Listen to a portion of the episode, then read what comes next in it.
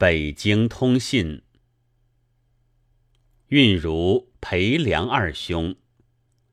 昨天收到两份预报，使我非常快活，尤其是见了那副刊，因为他那蓬勃的朝气，实在是在我先前的预想以上。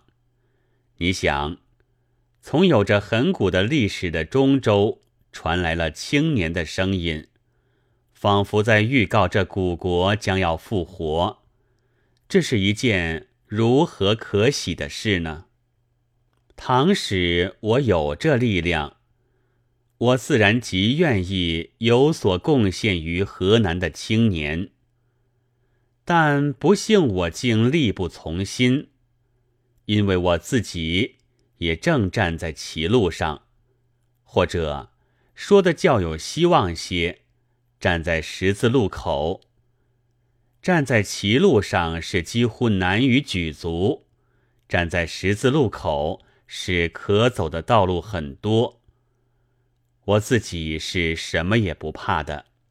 生命是我自己的东西，所以我不妨大步走去，向着我自以为可以走去的路，即使前面是深渊、荆棘、峡谷、火坑，都由我自己负责。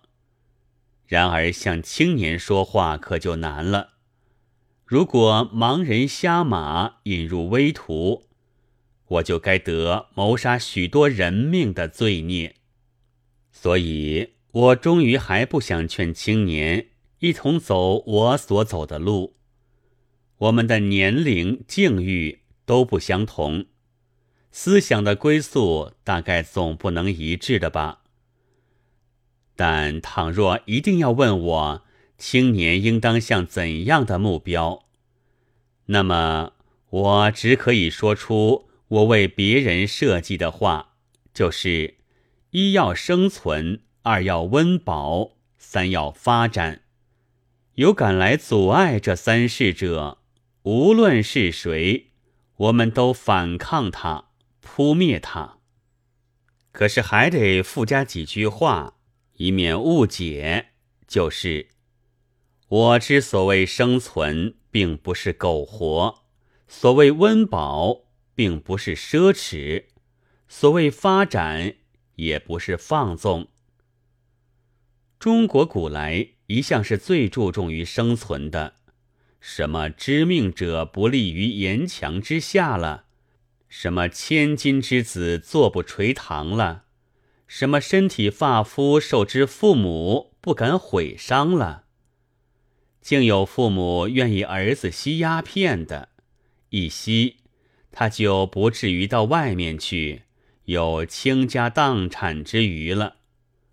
可是这一流人家家业也绝不能长保，因为这是苟活。苟活就是活不下去的初步，所以到后来他就活不下去了。意图生存而太悲切，结果就得死亡。以中国古训中教人苟活的格言如此之多，而中国人偏多死亡，外族偏多侵入，结果适得其反。可见我们灭弃古训是刻不容缓的了，这实在是无可奈何。因为我们要生活，而且不是苟活的缘故。中国人虽然想了各种苟活的理想乡，可惜终于没有实现。但我却替他们发现了，你们大概知道的吧？就是北京的第一监狱。这监狱在宣武门外的空地里，不怕邻家的火灾。